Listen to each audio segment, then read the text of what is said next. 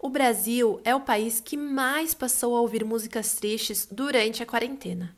Você já parou para pensar sobre como a música influencia em nossas relações, autoconhecimento e na maneira como nos expressamos? E ainda mais, sobre como a música nos ajuda a superar momentos como este ao longo da história humana? Sejam todos muito bem-vindos. O meu nome é Maria Gabriela e no podcast de hoje iremos falar sobre música e isolamento social. Para o bate-papo, eu recebo as representantes do blog Musicalidades, a Anne Moreira e a Juliana Vasques. E ao longo do programa, nós teremos participantes especiais nos blocos temáticos. Lembramos que a gravação foi feita à distância, respeitando os protocolos de prevenção à Covid-19.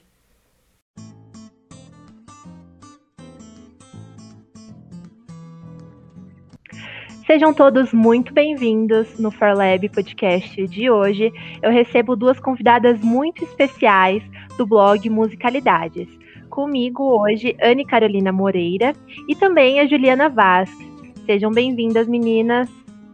Obrigada. Muito obrigada. Anne, você quer fazer uma apresentação? A gente quer conhecer um pouquinho mais sobre você.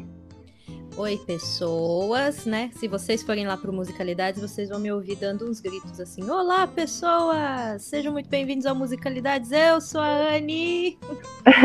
eu sou Anne Caroline Moreira, sou formada em canto e arte lírica pela Universidade de São Paulo.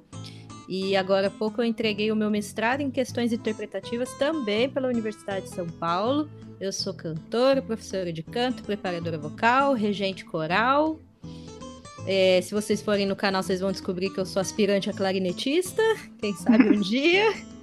E agora estamos aqui. Um dos bebezinhos da minha vida é o Musicalidades, que está aí, graças a Deus, crescendo a cada dia. Legal, seja muito bem-vinda, Anne. Obrigada. Juliana, vamos lá. Olá! É, também eu sou Juliana Vasques, é, junto com a Anne, né, a gente criou Musicalidades, eu também tenho formação em música, fiz bacharel em instrumento, meu instrumento é violão clássico, é, também tenho mestrado em musicologia, estudei mais a parte de música antiga, que é aquela música que vai até o século XVIII, é, sempre gostei de caminhar por esse lado da música, da pesquisa em músicas, da pesquisa histórica, eu que fico mais com essa parte do, do blog também. E é isso, a gente criou esse projeto aí de música. Legal, então já vimos que estamos muito bem acompanhados hoje para a gente conversar um pouquinho mais sobre música e principalmente sobre a música no isolamento social. Agora, com as devidas apresentações, queria começar perguntando para vocês, já que é o nome do, do blog, o que, que é musicalidade? Pois é. é musicalidade, é, na verdade, ela tem vários significados. Acho que não sei exatamente se, sabe aquela coisa que o povo influencia o significado, ou se, se enfim, já tinha um significado próprio. É, mas é, é, usado com muitas conotações, tanto para falar sobre uma certa sensibilidade musical, do ouvir musical, da escuta musical, quanto para falar quando a pessoa tem algum talento, né? Que se fala, nossa, você tem muita musicalidade, né? Você sabe se expressar muito bem a sua música. É, às vezes a, o, o, ouvinte ouve, né, né? Tá lá ouvindo a música e fala, nossa, como a musicalidade dessa música é bonita, porque ele provavelmente está falando ali da harmonia, do conduzir da melodia. Então, exatamente por ter tantos significados que a gente achou que seria o nome ideal para o projeto que a gente queria fazer, porque a gente queria falar de música de vários jeitos, né, com várias vertentes, sob várias óticas. Então, por isso que a gente acabou escolhendo esse, esse nome. E aí você comentou um pouquinho quando a gente fala, por exemplo, que a pessoa tem um dom musical ou certa preferência, algum talento para música. Como que, como que é essa visão de ver o mundo com mais musicalidade? Boa pergunta. É, bom, eu acredito que não sei, não, não sei se tanto com musicalidade, mas através da música, né? Eu acho que a arte no geral tem esse papel de nos trazer sensibilidade e reflexão sobre o mundo à nossa volta, sobre nós mesmos, sobre a nossa prática artística, musical. Então eu acho que tem é, é esse papel mesmo da, da sensibilidade, de prestar mais atenção, de ter uma escuta mais ativa, que é algo que a gente trabalha muito no, no blog, né? De trazer o ouvinte para perto da música, que a música pare de ser algo passivo, né? Que ele descubra o que tem ali por trás. Então, eu acredito que através dessa visão, o ouvinte consegue ter acesso a um, um, mundo maior, um mundo mais subjetivo, um mundo mais sensível, um mundo mais cheio de criatividade, complexidades e que traga reflexão sobre o que ele está vendo, sobre o objeto artístico e sobre si mesmo, né? Sobre o mundo à sua volta. E esse processo é muito importante quando também começa na, na infância, né? Nos primeiros anos de vida, ali quando a criança já começa a ter contato com a música. E Anne, você dá aula para crianças, para adolescentes. Como que é esse processo? Assim, a gente chama de musicalização, mas como que é quando a, a criança desenvolve essa, esse interesse pela música, ou motivado pelos pais? Como são esses anos iniciais? Mas é, isso é um processo muito interessante, essa, é, quando a gente tem muitos pais que chegam nas escolas, né? É, as escolas oferecem musicalização infantil e eles chegam e falam assim: olha, ele tem um, uma conexão com a música que a gente tinha que trazer ele para cá. E alguns pais acabam não levando a criança porque pensam: ah, ele não gosta muito, ele não, não se conectou muito. E olha, qualquer criança pode ter a musicalização, esse, esse contato com a música desde bem pequenininho mesmo. Eu já vi nas escolas criança que não conseguia ficar em pé ainda, não tinha, não tinha aprendido a ficar em pé e tá tendo aula de musicalização infantil, né? Não, não existe um impedimento para começar a musicalização infantil, não. Eu acho muito interessante que a, é, eu trabalho muito com musicalização, mas eu trabalho com musicalização de adolescente e adulto. E de idosos também.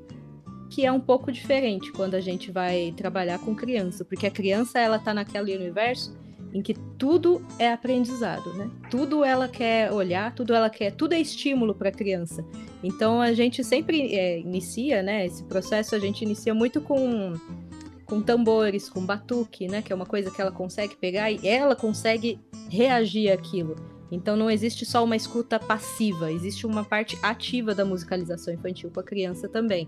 Ela canta, ela ela bate nos tamborzinhos, ela pega ali o ukulele e ela tira som daquilo. É uma coisa ativa. E quando a gente não tem isso na infância, né? Porque não teve, não teve oportunidade, a gente cresce um pouco na adolescência. Se entrar num projeto cultural, às vezes consegue ter essa conexão com a música de novo. Uh, ou então, quando fica mais velho, consegue um emprego fala: agora finalmente eu vou aprender música. Aí a pessoa acha que aquela musicalização infantil que ela não teve, fala: poxa vida, né? Eu acho que eu tô muito atrasado, porque o meu vizinho ele teve música desde a infância e assim, não existe isso de atraso, tá, gente? Qualquer momento você pode aprender música, não existe isso de ele estar mais avançado ou ele estar menos avançado. Música é tudo. é, é experiência. Música em si é experiência. Ele teve uma experiência, você vai ter outra. Mas quando a criança tem a oportunidade de aprender bem pequenininha, a gente consegue ver sim algumas mudanças quando ela cresce. E falando sobre o ensino musical na infância, trazemos para o bate-papo os processos de aprendizagem por meio da musicalização infantil. Quem conversa sobre isso com a gente é a Verônica e a Fabiana, duas professoras de música da Forci Bilingual Academy, uma escola localizada na cidade de Bauru, em São Paulo. Elas explicam um pouco mais sobre esse processo de construção do conhecimento musical já na infância. Olá! Olá! Nós somos as professoras de música da Force Bilingual Academy. Eu sou a Verônica Lima Salvador, pedagoga com pós em neuroaprendizagem. Eu sou Fabiana Amaral Moreira, também pedagoga e educadora musical. E nós vamos falar um pouco sobre como funciona a musicalização infantil, a prática instrumental e os benefícios a longo prazo na vida dos alunos. Nós pedimos desculpas caso o áudio esteja um pouco abafado, é por conta do uso das máscaras. Então vamos lá. Bom, os primeiros anos da infância são fundamentais para praticar jogos musicais, cantar, dançar, decodificar elementos básicos da música e construir um sistema musical organizado em sua memória. Isso significa que, assim como o desenvolvimento da linguagem, as crianças desenvolvem suas habilidades musicais através da imitação e da memorização de ritmos e tons musicais, como bater palmas ao ritmo e cantar em sintonia. Em nossa escola, nós temos uma sala específica para as aulas de música, com recursos diversos, onde as crianças fazem uma imersão em diferentes sons, ritmos, melodias e têm contato com instrumentos como boomhackers, chocalhos, triângulos e até itens mais elaborados, como um xilofone, um piano, um violino e outros instrumentos tocados por nós durante as aulas. Essa diversidade proporciona uma experiência rica e fomenta cada vez mais interesse musical nos alunos com uma característica socializadora. Na Forci, nós contamos com aulas de música no horário curricular e estendido, no ensino infantil ao ensino médio. As aulas de música, elas abordam temas teóricos, históricos, culturais, cotidianos, criação e prática instrumental. No infantil, a bandinha rítmica é o primeiro contato dos alunos para que eles criem interesse e adquiram ritmo, lógico, dentro do possível, é claro. Posteriormente, no primário 1, os alunos iniciam as aulas de flauta soprano, onde adquirem os primeiros passos da coordenação motora, utilizando ambas as mãos nas flautas e controlando o ar para realizar o tempo nas notas adequadamente, aplicando seus conhecimentos aprendidos nas aulas teóricas. Continuando esse processo de aplicação teórica, no primário 2, eles já possuem certa maturidade para lidar com instrumentos mais delicados. Então, eles passam por duas fases no quarto ano e por outra fase no quinto ano. No quarto ano, eles passam um semestre em coral, onde aprendem a trabalhar respiração, projetar e abrir vozes. Outro semestre do quarto ano, eles cursam violino, onde adquirem novas habilidades motoras, executando movimentos diferentes simultaneamente com ambas as mãos, em uma prática em conjunto com outros violinos, é, ou seja, de timbres iguais. No quinto ano, eles cursam banda marcial e têm a oportunidade de aprender instrumentos de diferentes famílias, é, metais, madeiras ou percussão em uma prática em conjunto com instrumentos diversos, ou seja, de timbres diferentes. Aí, a partir do Fundamental 2, os nossos alunos já passaram por um rico processo de práticas instrumentais, musicalização e já estão aptos para uma prática mais livre. Então, nesse ciclo, os alunos podem desenvolver e criar as suas performances artísticas, escolhendo quais instrumentos eles querem tocar em, de, em determinados momentos. O mesmo acontece com o ensino médio. Nosso foco é a arte, a expressão musical e a prática instrumental é parte desse processo. A musicalização oferece um leque muito amplo de vantagens. Experiências musicais na infância podem acelerar o desenvolvimento do cérebro, especialmente nas áreas de aquisição de linguagem, habilidades de leitura e raciocínio lógico. Também auxilia no desenvolvimento de um vocabulário rico fortalece as habilidades sociais, emocionais e cognitivas. A música desenvolve habilidades para prontidão escolar e áreas do desenvolvimento intelectual, socioemocional, motor e linguagem. Favorece o desenvolvimento da sensibilidade, disciplina, criatividade, improviso, memória, atenção, autodisciplina, respeito ao próximo, da socialização, também contribui para a efetiva consciência corporal, movimentação, estimula a autoestima, é, valorizando e transmitindo a herança cultural de cada um. Sendo assim, a musicalização é uma experiência rica em todos os aspectos. Possui atividades benéficas que contribuem para um bom desenvolvimento de competências tanto no âmbito socioemocional quanto no âmbito cognitivo. A música tem um papel fundamental na pedagogia Waldorf, sendo essencial em diversos processos de aprendizagem em escolas que aplicam este método de ensino. Quem explica pra gente é a pesquisadora Luana da Conceição, que teve como objeto de estudo a relação entre a música e a pedagogia Waldorf.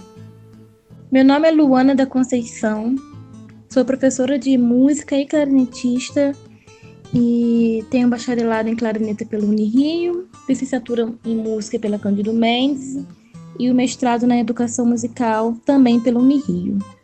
O tema da minha pesquisa é a pedagogia Waldorf e a música na sala de aula, um estudo na Escola Municipal Cecília Meirelles. Quando eu estava me formando na licenciatura em música, eu tive a necessidade de fazer estágio e eu tive acesso a essa escola municipal. Lembro que quando eu cheguei no primeiro dia para poder fazer, me apresentar para prestar o estágio, a diretora me apresentou a escola toda e eu logo fiquei encantada como que as crianças tinham uma musicalidade, como que elas tinham gosto e como a música era trabalhada naquela escola.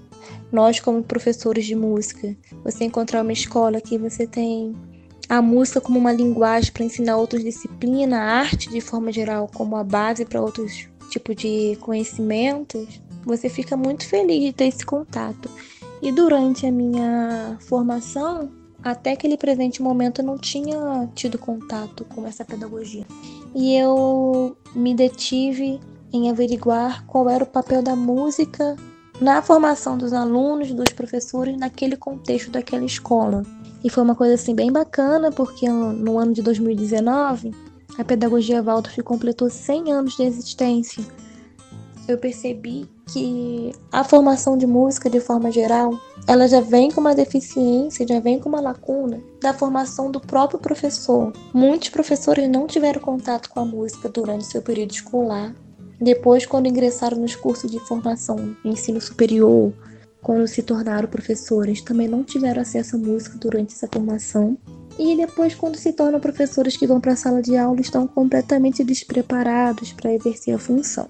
Uma das coisas que eu pude analisar é que o curso de formação do pedagogo Waldorf contribui muito para a formação musical do professor, porque durante o curso que você aprende sobre pedagogia, tem uma parte exclusiva que é dedicada só para o ensino de música. E eu percebi que as professoras da escola, no caso específico que eu analisei, mesmo não tendo contato nenhum com a, com, com a música, antes da formação em, em relação ao Waldorf, consegue trabalhar e atuar com as crianças. Ou seja, apenas a formação musical que tiveram durante o curso de formação na pedagogia Waldorf foi suficiente para poder dar esse pontapé e elas trabalharem a música com suas crianças. Mas, de forma geral, as artes são importantes na pedagogia Waldorf, porque é através dela que todos os outros conhecimentos e conteúdos chegam até a criança. De forma geral, o conhecimento ele é transmitido de outra forma. Primeiro a criança experimenta a prática e depois ela vai para o conceito. Primeiro ela aprende a gostar, para depois ela se prender nas coisas abstratas. Tenho a plena convicção de que não só a música, mas toda forma de arte no geral é importante para a metodologia Waldorf. Minha pesquisa, no caso, ela se deteve às crianças do primeiro ano até o nono ano. E essas crianças, por terem tido contato com essa pedagogia Waldorf e com esse estilo de ensino de música desde pequeno, é algo para elas muito natural, muito essencial e muito vital. Eu lembro que é, as professoras chegavam a comentar que pra, para essas crianças a música era como um momento de respiro. O impacto é sempre positivo, que muda um pouco que as crianças mais mais velhas, de idade mais avançada, elas participam de modo mais ativo durante o processo criativo, né? Para eles é muito natural não só a música, como os outros tipos de arte. E você falou um pouquinho sobre essa questão de experiências, Anne. É, a música, quando a gente tem contato, ela interfere nas experiências e visão de mundo que a gente tem, né? Muito, interfere muito. E é muito interessante ver como eu, teve, eu tenho a oportunidade de dar aula é, a, a, minha aluna mais nova tinha 8 anos e a meu aluno mais velho tinha 78. Dois é, extremos, né? Os dois extremos, então. Momentos eu, muito diferentes da vida. Diferentíssimos. E assim, tanto um quanto o outro nunca tinha estudado música antes, né? Então eu consigo, eu, eu pude ver né, essa, essa relação da música com eles e é muito interessante ver como a, a de 8 anos ela encarava a música sim como um hobby, mas como uma maneira de se expressar para o mundo. É assim que eu sou. É aqui, assim que eu me sinto livre. É desse lugar aqui que eu realmente sou quem eu quero ser. Então, eu lembro que metade da aula era ela conversando sobre a vida. Ai, eu, essa semana eu tive muita prova, foi muito difícil, eu não consegui estudar, professor, eu queria muito estudar porque eu queria cantar, que é o que eu gosto de fazer, eu não pude estudar. E aí metade da aula era uma terapia do tipo, olha, agora você tá nesse lugar, você tá nesse lugar de, de, de conforto, nesse lugar seguro, vamos cantar, né? E a, é, a partir dessa, dessa, dessa aceitação, né? Olha, tudo bem, sua vida é assim, vamos continuar, vamos pegar aqui, vamos daqui para frente. É, ela começou a, a levar essa vida escolar um pouco mais tranquila. Porque ela falava, não, tudo bem, eu tenho, isso, eu tenho que fazer isso aqui. Fiz. Pronto, acabou. Acabou, agora eu vou pro próximo passo. Agora eu tenho que fazer isso aqui. Pronto, acabou. Aí a próxima semana de, de, de, de, provas dela, eu falei, e aí, como é que foi a semana de provas? Ai, foi mais tranquila, professora, né? Porque agora eu, eu me organizei, eu fiz tudo que eu tinha que fazer, eu até cantei essa semana. E ficava tranquilo. Já a visão do que era bem mais velho, do que tinha 78 anos, a visão de vida para ele era era outra. Ele conectava com a vida com as experiências que ele teve no passado. Então a música para ele tinha um significado tão forte que para mim era muito emotivo, não só para ele, né? Para mim, como professor, era muito emotivo. Eu me lembro que ele uma vez cantou A Deusa da Minha Rua. E ele começou a chorar no meio da música. Eu falei: "O que aconteceu?" Ele falou: "Me lembrei da minha primeira namorada." E aí eu olhei assim e falei, pronto, agora acabou a aula, né, querido? Vamos sentar junto, chorar aí, né? O amor perdido que viveu-se, mas ele não estava triste, ele estava feliz porque a música pode trazer aquela memória tão gostosa. E aí ele foi para casa, voltou e outras músicas vieram, outras memórias vieram, outras visões de mundo vêm e vão com os alunos, e eu acho que não só eles, né, aprendem muito sobre com ver o mundo diferente. Os, nós, como professores, a gente sai de cada aula assim olhando, falando: "Meu Deus, é cada coisa que a gente aprende aqui com eles". Nossa, eu imagino que deve ser um processo intenso, né, para tanto aluno quanto professor também. E aí falando um pouquinho sobre essas lembranças, né, é, que vem com a música, teve uma matéria recentemente da Folha de São Paulo do Lucas Breda que fala que o Brasil foi o país que mais escutou música triste durante o período de quarentena, durante o período de isolamento social. E aí eu queria que vocês falassem um pouquinho sobre isso. Assim, vocês acham que a gente é, vai ter músicas datadas para esse período? Se as pessoas vão lembrar desse período por alguma música? Enfim, o que, que vocês pensam sobre isso? Pode ir, Anne. É, então, como é aquilo que eu falei, música, ela tá muito conectada também com experiência de vida, ela também tá conectada com essa com esse como eu estou me sentindo agora, né? Então, sim, é, eu acho interessante que cresceu o número de músicas tristes, né? Eu li essa matéria. E exi existe um, um, logaritmo, né, para determinar o que, que é uma música triste. Isso é muito interessante, porque algumas músicas elas são melancólicas. Não diria tão tristes assim, né? Mas uma vez que música é experiência e música é expressão, né? É uma maneira musical de você expressar algo. E se você expressa o que você está sentindo. Então, assim, muitas vezes você não está expressando assim, é, eu estou, você não está gritando para o mundo, né? Eu estou triste mas você se sente triste, você é uma maneira de você se conectar com essa tristeza, passar por ela e seguir em frente. Me assustaria se as pessoas estivessem escutando mais músicas felizes, o que significa que elas não estão lidando com o problema. Elas não estão se conectando, elas não estão conectadas consigo mesmas. Então elas vão ouvir música, música alegre para falar: eu não quero lidar com essa tristeza. Então, que bom que elas estão ouvindo músicas mais tristes, sinal que elas estão olhando para si, pensando: poxa, eu tô triste, eu preciso passar por esse momento. Eu vou me permitir ficar triste. Essa música aqui me deixa mais melancólica mesmo. Então eu vou ouvir, eu vou curtir esse momento e amanhã eu vou fazer mais uma aula online. Porque eu senti, eu passei por isso, né? Eu, eu deixei o meu corpo passar por isso.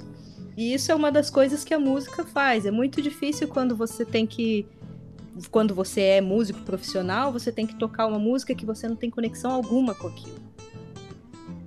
É, é, é, muito difícil, você tem que achar alguma conexão, nem que seja uma conexão que para o público não faça, não, tem noção nenhuma, assim, o público não, tem, não vai entender a conexão que você fez, mas você fez, aí a música sai. Então essa coisa é, é muito assim, é expressão e essa conexão que a, que a música traz com a gente, com, conosco, né, com, com o nosso ser.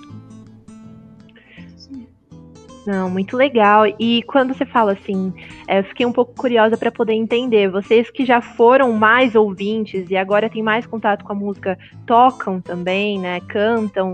Enfim, muda essa relação quando você passa, por exemplo, a tocar um instrumento? A, a interpretação musical muda ou não?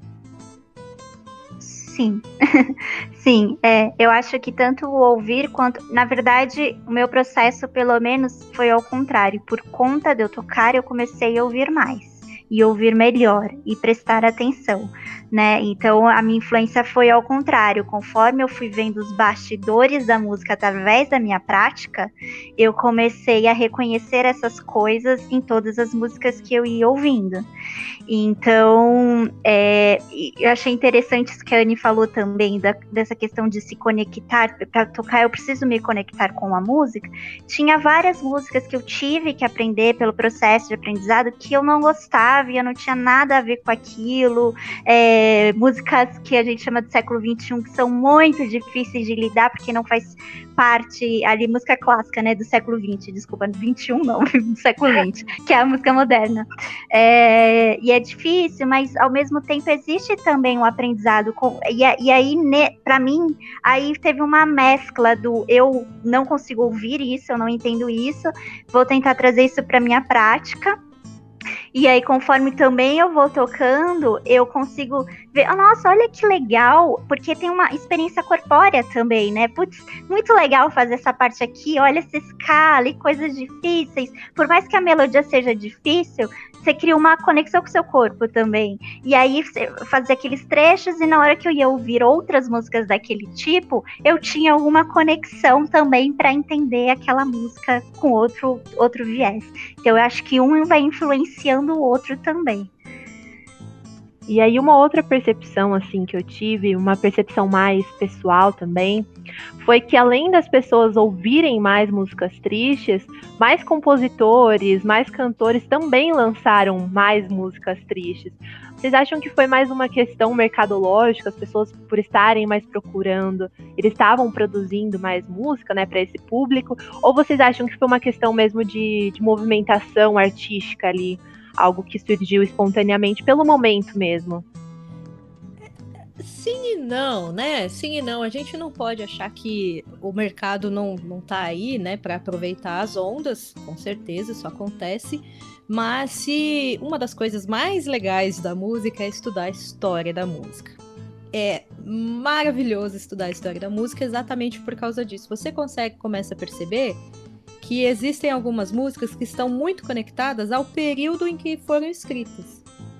Então não, não, não tem como desassociar a música da parte social e da parte histórica. É impossível desassociar isso. Então, assim, um exemplo muito clássico e muito óbvio também é as músicas do período é, de 1960, muita música de protesto muita música de protesto, né? Tipo, ah, eles só escreviam porque porque ah, era mercadológico, uma vez que o, o, a, é, o Brasil queria se, é, se expor e mandar uma mensagem, ah, então vamos aproveitar essa onda e vamos escrever apenas ó, músicas de processo, canções de pro processo. Processo não, protesto. protesto. Perdoe-me. Vamos apenas escrever canções de protesto. Não. É um período histórico em que se passou por ali. Outro exemplo que a gente pode ter são as músicas dos, do, da década de 1920 e 1930. elas falam muito sobre progresso, elas falam muito sobre o Brasil, né? Sobre a, esse crescimento do Brasil. É o momento que São Paulo e, São, e o Rio de Janeiro estão crescendo economicamente, assim, estão crescendo muito. Teve a Primeira Guerra Mundial, fechou o porto, ninguém entra, ninguém sai. Ou o Brasil cresce economicamente agora, ele não cresce mais. Ele cresceu muito. Cidades começaram a brotar no Brasil e você começa a ver a música ali daquele período jorrando. Tinha muita música desse período, o rádio chega e de repente as canções agora tem todas dois minutos e meio. Ah, agora, tipo, por que será que agora tem dois minutos e meio? Por causa do período histórico. Agora chegou o rádio, agora a gente tem aqui o cilindrozinho, a gente consegue colocar dois minutos e meio de música aqui. Então as músicas não vão ter mais quatro minutos, elas vão ter três minutos e meio, dois minutos e meio. Então tudo assim é, é uma coisa um pouco que é como a Juba falou, né? Uma alimenta a outra. A situação é, histórica vai alimentar essa. Assim, a gente vai ter bastante música triste agora, como vai ter um boom de música feliz quando tudo isso acabar. Sim. É, e eu ia falar isso da influência da música, não só, como você falou, ah, surgiu o rádio, surgiu o cilindro, mas para trás também a gente vai indo, né? Músicas eram feitas nas câmaras, então os instrumentos eram menores, os sons eram, porque não precisava de tanto som para atingir o público, né? Tô fazendo dentro de, da minha casa ou do Palácio do Rei, são espaços pequenos. Conforme a música vai saindo desse ambiente, né, é, pós-século XVIII ali, surgem as orquestras maiores, então precisa de outra anatomia, os instrumentos, para que ele alcance mais as pessoas, porque eu tô em teatros maiores. E hoje, né, hoje em dia, então, a gente toca até parque e tudo, precisa usar o amplificador, aí vem toda a parte né, elétrica ali para auxiliar isso. Então, também, isso vai influenciando o tipo de música que a gente vai fazendo, né? E aí, falando um pouquinho sobre essa mudança no processo de, de, do fazer musical mesmo, do fazer música, vocês acham que essas mudanças é, propiciaram uma democratização da música ou algo nesse sentido? Você acha que as pessoas, é, por ter mais facilidade, eu consigo daqui da minha casa produzir música? Vocês acham que isso democratizou o acesso à música ou não? Eu acho que não, é, eu não, não diria que ela democratizou, porque com a chegada da, da, da, internet, que já faz um certo tempo, né? E ela já, já é democratizada até um certo ponto, ela já é democratizada faz um período, já faz um tempo que ela é democratizada. Mas eu acho que agora todo mundo teve tempo para parar e olhar isso. Eu acho que, assim, agora que você está em casa, você não pode sair. Você não precisa sair de casa para ter aula, né? Porque, assim, vamos. É, muita gente faz aula de, de música, ela quer sair de casa, ir até a escola, conhecer o professor, pegar o instrumento, ter a aula ali. E muita gente agora está vendo que, olha, você pode fazer aula de música online, você pode fazer uma, música, uma aula de, de, de produção musical online. Você pode não ter os melhores equipamentos, mas se você procurar no YouTube, você vai ver que alguns equipamentos são mais baratinhos. Você consegue pegar esses aqui, aquele ali, e você monta o seu estúdio na sua casa. E à medida que você vai conseguindo é, um dinheirinho ali, olha, eu fiz essa música, eu fiz essa, vai conseguir. Aí você vai melhorando o seu setup de instrumentos. E assim, isso sempre aconteceu. Isso sempre aconteceu. Só que agora as pessoas estão sentando e tendo tempo para olhar, talvez. E ao longo de um, de um, assim, vamos pensar daqui a alguns anos, ou até mesmo de experiências anteriores, como você falou, talvez já tenha um processo de democratização musical já faz um tempo também. É, o fazer musical também muda, por exemplo, o tipo de produção, a gente vê produções mais é, voltadas para o eletrônico, por exemplo, que usam mais da tecnologia. Como que é esse processo assim, de mudança musical? Também é datado? A música se torna datada? Como que é?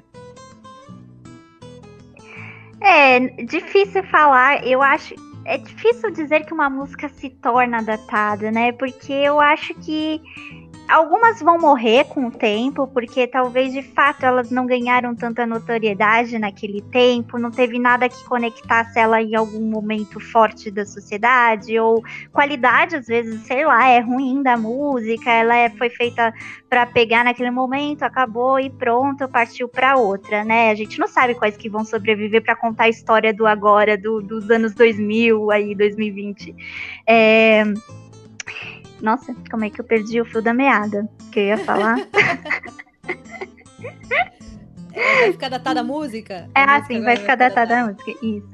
É, porque, mas assim, a gente consegue ouvir hoje músicas que são de muitos séculos atrás. E ela não deixa de ter um significado pra gente aqui hoje.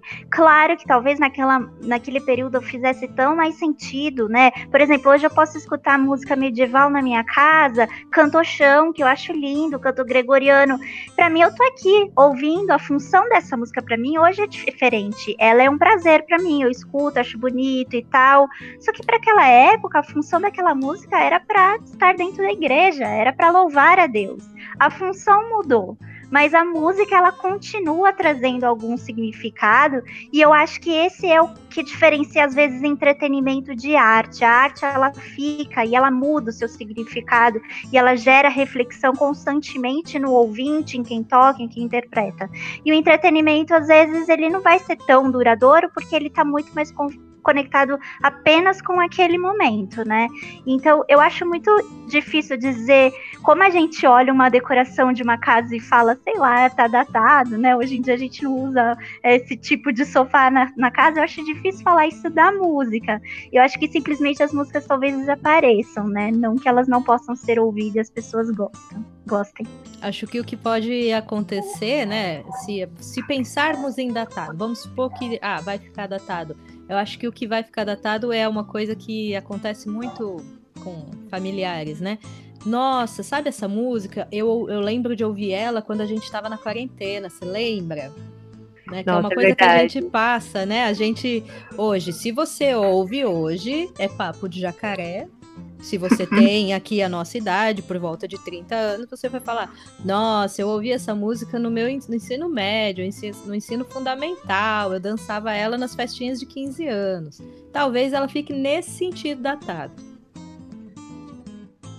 Eu acho que, que talvez seja essa questão do datado, ouvindo vocês falar, é que talvez seja, ouvindo vocês falarem, é que talvez seja um movimento é, de quando você compartilha daquele conhecimento. Então, por exemplo, essa música, eu só consigo dizer que ela foi datada quando eu compartilho dessa experiência com outra pessoa. A outra pessoa também teve a mesma experiência que a minha. Caso Sim. contrário, então talvez a gente talvez passe por um processo de adaptação, né? Como a Juliana estava falando, uma música medieval para mim, eu adapto à minha realidade. Então para mim muda o significado da música, né? Sim. Exatamente. Legal. E aí, é, queria ouvir um pouquinho mais de vocês para falar um pouquinho sobre o papel da música, tanto no como vocês enxergam o papel da música nesse período de isolamento social, quanto para o mundo, quanto para as artes, é, nesses dois sentidos. Queria que vocês falassem um pouquinho sobre isso.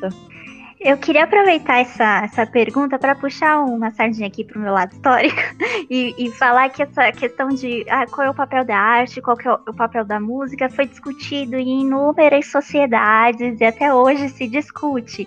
E, é- e tem muito isso que a Anne já falou, de que a música está conectada com o seu tempo.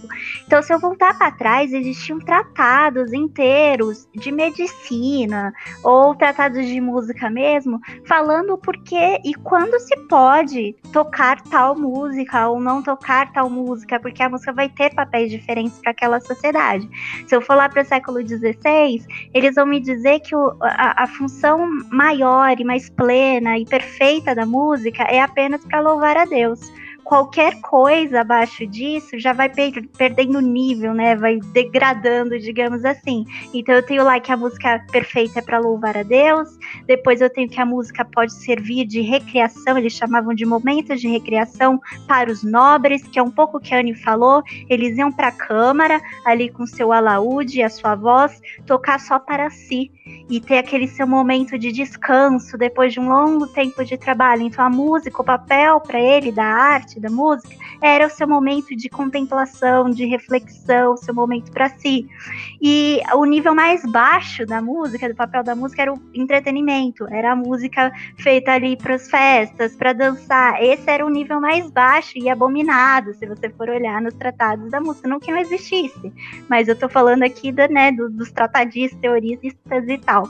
E até hoje a gente se discute qual é o, de fato o papel da arte. E eu acho que ela vai mudando mesmo mesmo de acordo com a sociedade.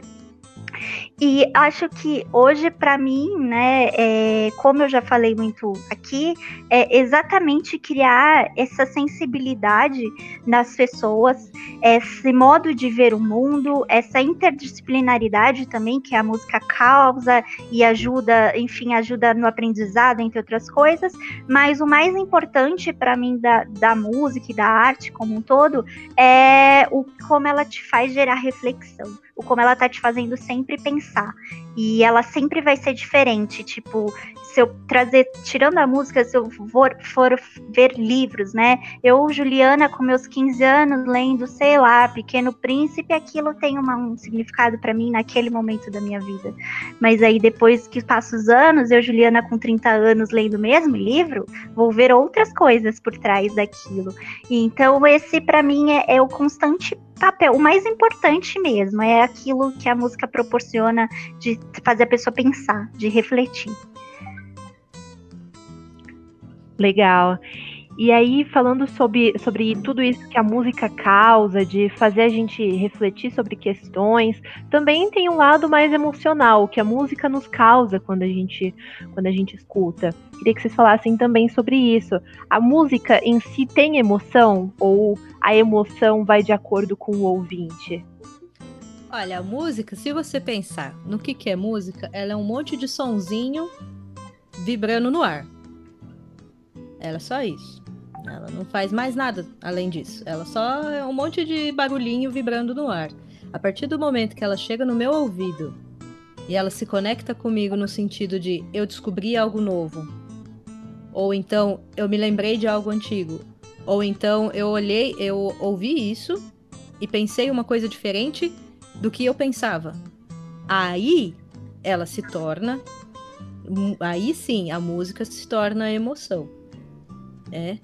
Por exemplo, eu me lembro que eu tinha. Um dia eu tava dentro do carro, é, andando, né, de carro, fazendo tudo que eu tinha que fazer. Tinha passado por um momento da minha vida e de repente eu comecei a ouvir Engenheiros do Havaí. Eu sempre ouvi Engenheiros do Havaí. Sempre ouvi. Mas foi a primeira vez que eu ouvi aquela letra tendo passado por uma experiência. Não sei se o Gessinger quando escreveu aquela música, escreveu passando pela mesma coisa que eu.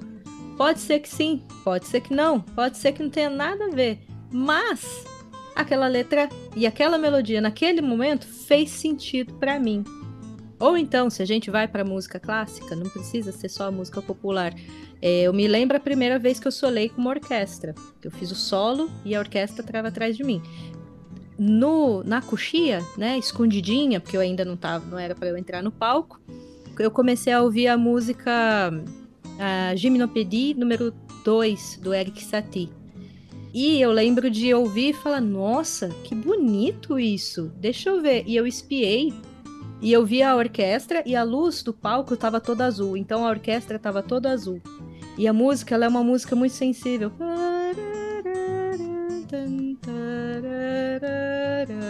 Então parecia que a orquestra estava dentro de um mar de luz para mim.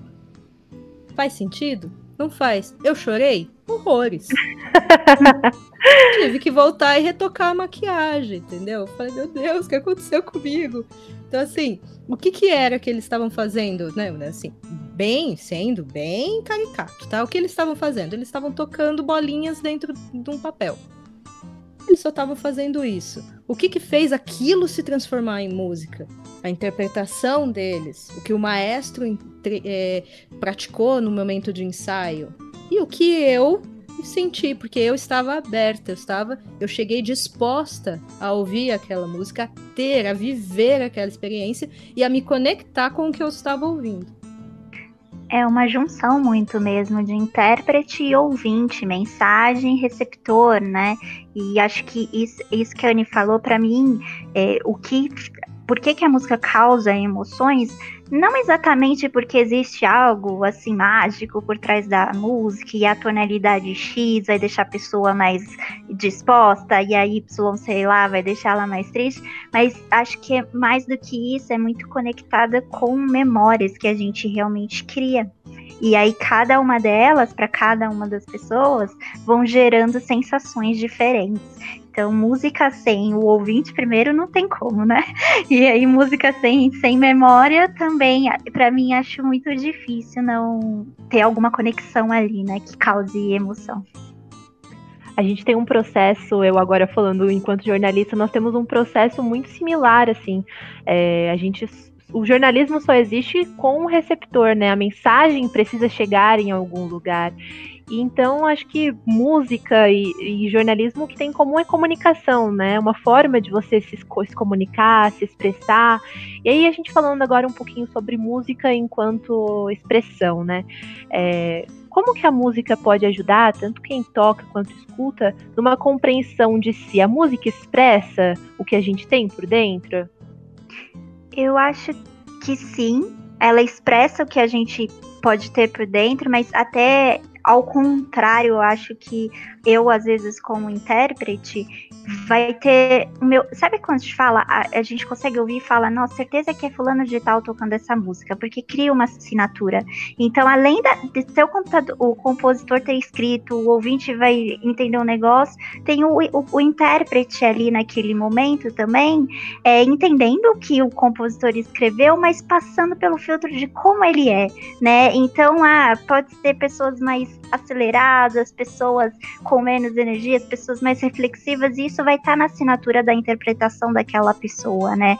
Eu vejo isso que você me perguntou através desse viés, né, de, de a, a, pessoa ter uma personalidade, aquilo vai ser passado pela música, pela música, mas eu não, não sei o quanto é, eu como intérprete tocando consigo de fato assim muito objetivamente muito claro e consciente compreender a mim mesma eu não sei se esse processo é tão claro assim e talvez isso só flua na minha interpretação mesmo né não sei se a Anne tem uma outra opinião como intérprete também na verdade, como intérprete, eu concordo com você.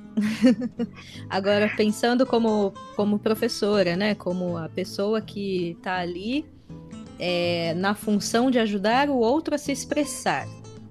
Aí sim, é, o, o que acontece? Eu sou professora de canto, o meu instrumento é meu corpo inteiro. Então, assim, é um, do, um uma das. Do, dos. Como é que fala? É uma das habilidades mais é, difíceis de se ensinar no sentido de que, claro, cada uma tem sua especificidade, né? Não é que ah, a minha é mais difícil. Não, não é isso. Mas é que a minha é a única que não tem algo junto no palco. Eu estou só eu no palco. Tem eu e a luz em cima de mim. Agora imagina isso para alguém que precisa se expressar, para alguém que tem dificuldade de se expressar. Como é que ela vai fazer? Como é que ela vai encarar isso? É um ato de coragem, né? Então, e muitas vezes a gente precisa fazer alguns exercícios e eu consigo perceber na cara do aluno que ele não está ele não se sente confortável fazendo o exercício. Eu falo, tá tudo bem? Aconteceu alguma coisa? É, olha, eu não me sinto confortável nesse aqui. Por quê? Tá doendo? Né? Te machuca fazer esse exercício? Não. Me expõe de um jeito que eu não gostei. Aí você para e pensa, ok, mas você não, não, não gostou. Ele tá te expondo de que jeito? Ah, eu acho que ele é muito infantil, ele tá me deixando com a voz muito infantil. E o exercício é exatamente para tirar a voz infantil, às vezes. Então, assim, aí sim, ele tem que se, que se descobrir. Ele tem que entender por que, que aquilo incomoda tanto ele.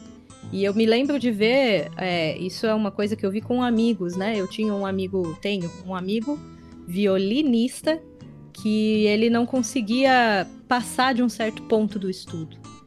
E aí um professor uma vez falou para ele assim: "Dobra o joelho". E ele falou: Não, eu não posso dobrar o joelho, eu vou perder minha base, eu vou ficar instável. E ele não conseguia, de hipótese alguma, uma coisa simples como dobrar o joelho. Aí ele foi atrás disso e descobriu que era uma coisa que ele precisava ter muito controle. Ele tinha que ter o controle de tudo. Então ele teve que se descobrir para entender por que, que a música dele não passava daquele ponto. Isso como intérprete. Isso agora, agora só uma pessoa que faz canto por gosto, né, que faz música só por gosto. Ela não, não, o sonho dela não é ser a nova Beyoncé. O sonho dela é melhorar aquilo que ela gosta de fazer. Uma hora ou outra ela vai encontrar esses momentos assim do por que, que eu não tô conseguindo fazer isso aqui? Aconteceu alguma coisa? Será que eu não tenho que respirar, parar, pensar, ver se não é algo externo e voltar? Então, uma coisa na verdade alimenta a outra. Eu já vi muita gente que muita gente vai fazer aula de música como terapia, viu? Professores aí em geral, eu estou aqui com vocês, mando meu abraço, né? Porque nós não somos terapeutas, nós somos professores de música, tá? Mas isso acontece e tudo bem. Então, assim, eu vejo muita gente ir na aula de música como terapia e acabar, além da habilidade musical, né? Além de desenvolver essa habilidade musical, e aos pouquinhos também se conhecendo um pouco mais, refletindo um pouco mais, aceitando algumas coisas, se. Como é que fala? se desafiando, né? Eu tinha uma aluna que ela tinha muito medo de palco e chegou no fim do ano, eu falei: "E aí, apresentação do fim de ano, vai ou não vai?" Ai, mas eu tenho muito medo. Falei: "Olha, todo mundo vai se divertir, você vai só assistir. Você sabe que isso vai acontecer? Vai todo mundo se divertir, você vai só assistir. Se você não for, não tem problema algum. É uma opção. Você pode só assistir." Mas aí na hora que eu falei, todo mundo vai se divertir, ela falou: "Ah, não, mas eu também quero me divertir." e ela teve a melhor noite. Então, assim, essa o desafio, né, a cri, criar coragem para fazer algo, também tá ali. Mesmo que seja um vamos mexer o dedo da casa 1 para a casa 2 do violão. É um ato, até um, é um mini mini ato de coragem que às vezes para nós, professores, é tipo, ai meu Deus, isso foi nada, mas para a pessoa, nossa, foi um, um salto, um pequeno passo para o homem, um salto para a humanidade, sabe? Tem um pouco disso. Como estamos ouvindo ao longo do bate-papo, a música propõe desafios pessoais em nossas vidas. Mas muito além disso, também é uma forma de autoconhecimento e expressão. Quem conta um pouco mais sobre isso é o Giovanni Cares, morador da periferia da cidade de São Paulo, que fez parte do projeto Guri por mais de 10 anos. A iniciativa tem como missão a educação musical e inclusão sociocultural de crianças e adolescentes na Grande São Paulo. Giovanni conta pra gente como a música transformou a sua vida e abriu caminhos profissionais. Oi, pessoal. O meu nome é Giovanni Caras de Moraes. Eu tenho 20 anos e eu moro no Jaraguá. Olha, minha relação na música começou quando eu era bem pequenininho, desde que eu era bebê, porque eu assistia minha irmã na igreja cantando. Então, esse foi o primeiro contato que eu tive com a música e a primeira palavra que eu aprendi a falar foi som, que para mim significava microfone. Então eu passei toda a minha infância sonhando com a música. Aos oito anos eu entrei no Guri Santa Marcelina, que é o projeto que eu fiquei dez anos. Participei do coral juvenil, do Guri, viajamos com o Bocelli, conheci vários regentes, conheci várias pessoas de vários lugares de São Paulo. Foi uma trajetória bem legal que eu tive no Guri e eu fiz diversos instrumentos, né? Como percussão, violão, violino, mas o que eu me encontrei mesmo foi o canto. Atualmente eu estudo pedagogia, em seguida eu pretendo fazer uma especialização em música para trabalhar na área da aula de música. Olha, a música já me ajudou muito a me entender como pessoa. A música também me conecta muito com os meus amigos, então eu conheci diversas pessoas no coral a música une a gente de uma forma muito legal. A música também faz a gente ajudar um outro, perder a timidez. No meu dia a dia, eu tô sempre buscando as músicas novas, atuais, é, as antigas também, sempre prestando muita atenção nas letras, é, no significado, é, por que, que, que o artista escreveu aquela música, é, que momento que ele passou da vida dele que veio aquela música para ele. Bom, eu posso falar assim que a música me transformou mas eu acho que o Guri Santa Marcelina foi um projeto que me ajudou muito, porque o Guri ele não é só um projeto que trabalha música, mas sim é um projeto social, então eles estão sempre preocupados com a gente. Sobre a viagem do André Bocelli, foi algo que foi muito legal, porque a gente fez uma coisa profissional, né? E a gente ensaiou bastante. E assim, cantar com o André Bocelli foi muito mágico, porque a gente cantou em estádios e é muito legal poder assistir tudo, lembrar de estar lá no palco, vendo aquela multidão e vendo ele no palco cantar e cantando junto com ele. Eu tô muito no TBT agora na quarentena, sabe? De ficar lembrando o quanto o coro foi bom para mim, o quanto me ajudou em, em algumas fases que eu passei bem difíceis da minha vida, que eu tive algumas perdas e o coral me ajudou muito. E só para a gente terminar, uma última pergunta. É, vocês falaram muito sobre essa sensação que, as, que, a música nos traz. E muitas pessoas elas começam com a música ouvindo e depois colocam a música como um hobby. Queria que vocês falassem, tanto pela experiência de vocês, o momento em que vocês se deram conta de que vocês queriam levar isso como algo profissional. E para essas pessoas que estão ouvindo a gente agora e que têm esse interesse pela música, que gostaria de sair da música apenas como um hobby e ir para um lado mais profissional, que, quais dicas vocês têm? Existe idade para isso? Como começar? Queria que vocês compartilhassem isso com, com o pessoal. Eu comecei, eu acho que muita gente começa por uma vivência na família, foi o meu caso. Eu não tenho músicos profissionais na família, mas minhas duas avós eram apegadas à música. Uma tocava piano e a outra tocava violão e teclado também. Então eu desde criança tinha aqueles instrumentos à minha disposição para eu brincar e ter aquele contato. Mas eu era uma pessoa mais envergonhada, então eu não queria fazer aula, né? Eu ficava ali só escondidinho. Mas a minha avó me encheu tanto saco para eu um dia participar da aula com ela. E um dia eu tive que ir. Ela não tinha com quem me deixar, eu tava com ela, ela tinha aula, então eu tive que ir. E aí, é, ela tocava violão e eu sempre tinha aquela imagem de violão que eu tinha que cantar, ó, Yane. O problema de se expor. Tocar era mais fácil, cantar era muita exposição. Então eu não gostava daquilo.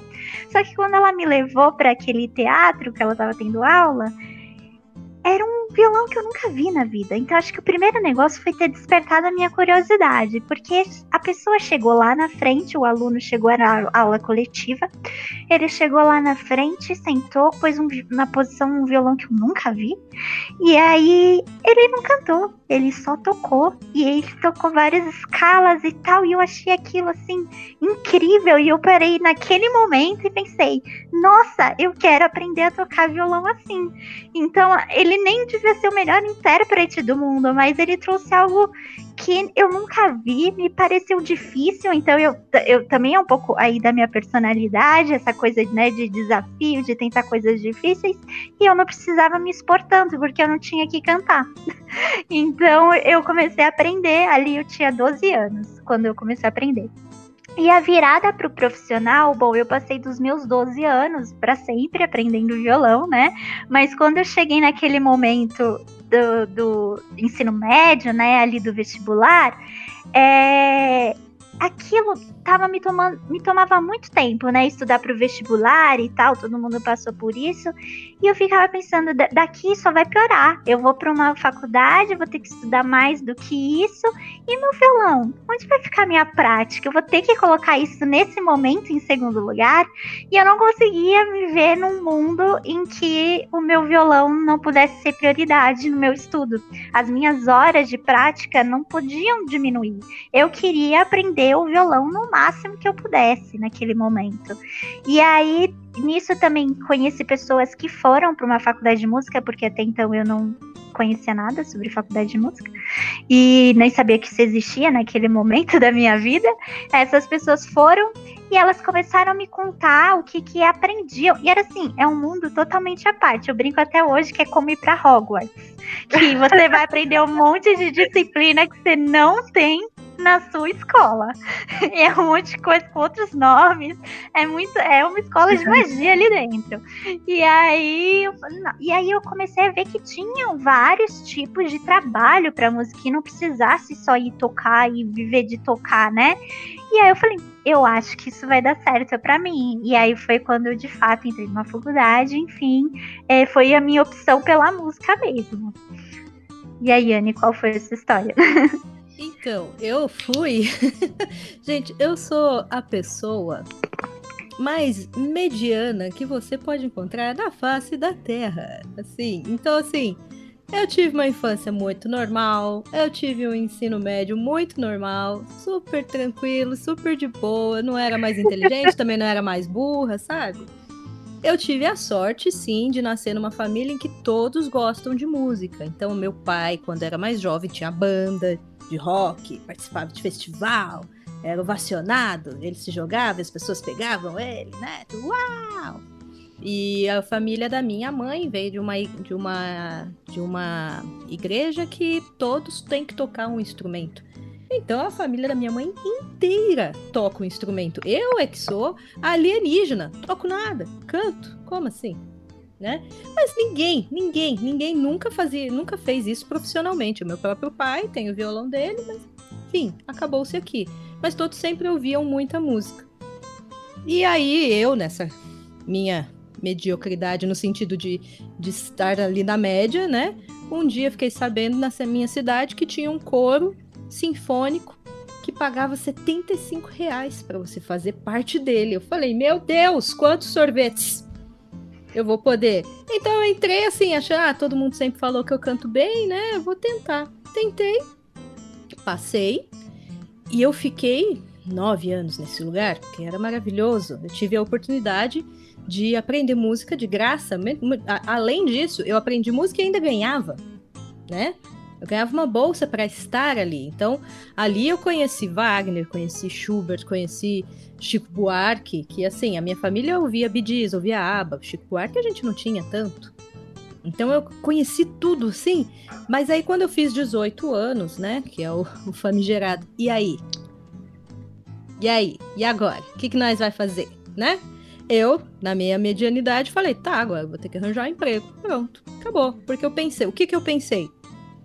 Não tenho dinheiro para pagar uma faculdade. A pessoa aqui sabia que existia faculdade gratuita? Não. Esse era o nível da pessoa. Eu não sabia que existia universidade pública. Aí eu falei, ah, agora eu tenho que arranjar um trabalho. Fiquei lá fazendo meus bicos, fui fazendo tudo que eu tinha que fazer. Certa feita, alguém me fala assim: Você sabia que você podia fazer faculdade de música? Mesma coisa da Juba. Né? Eu não tenho dinheiro, não vou conseguir fazer faculdade de música. Não, não, não. É de graça. Mas aí eu posso fazer isso? Posso fazer faculdade de música? Pode, pode fazer faculdade de música. Ah, mas e depois? Ah, depois o serviço de música. Ah, mas dá? Não, tá sim, dá pra viver de música. Tem um monte de coisa que você pode fazer. Ah! Tá bom. Aí eu lembro que meu pai chegou um dia e falou: E aí, o que, que você vai fazer? Eu falei: Não, pai, já resolvi. Eu vou entrar num cursinho aqui e vou fazer faculdade de música. Ele: Nossa, existe isso? Existe, pai, existe faculdade de música. Cá estou eu com um mestrado na Universidade de São Paulo. Então, pessoas, se você, se você é tão pateta quanto eu, você também consegue um mestrado em música, viu, gente? Porque eu achava que, olha, eu não sabia, eu achava que eu ia trabalhar a vida inteira. Ah, vou, vou arranjar emprego em algum lugar, vou ficar aqui, vou ter minha vida e pronto. Mas não, deu uma virada gigantesca. Agora a gente vive de música, tem aí o nosso blog Amorzinho e a gente vive disso. Graças a Deus. Legal, gente. E com isso a gente vê que, além do incentivo familiar, também é muito importante esse incentivo institucional é, do governo, né? Para que essas ações continuem acontecendo, que mais orquestras nas cidades cheguem para esses alunos terem contato, mais projetos de músico, músicas aconteçam também. E queria agradecer imensamente a participação de vocês. Foi um prazer conversar com vocês escutar mais sobre música, né? Não apenas escutar música, mas ouvir falar sobre música, com certeza muda muito a, a nossa compreensão. Obrigada, Anne. Obrigada, Ju, por essa conversa. A, a gente, gente que, agradece. Vai em coro, Juba. A gente, a que, gente agradece. que agradece essa oportunidade. Eu só queria colocar um adendo que é importante o papel do professor de incentivar a seguir os estudos. E com certeza cursos gratuitos de música na cidade eu comecei com um e fiquei a minha vida inteira nele. Então é muito importante. Legal, gente. Obrigada. Lembrando que essa é uma produção do ForLab, é um blog educacional que você pode encontrar no endereço www.forlab.co ou também no Instagram, forlab.blog. Agradeço imensamente a participação da Anne e da Juliana, representando o blog Musicalidades, que você pode encontrar em www.musicalidades.com.br e que também está nas redes sociais. No Instagram você encontra o, o projeto por lá, arroba musicalidades aqui. Até a próxima. Tchau. Tchau.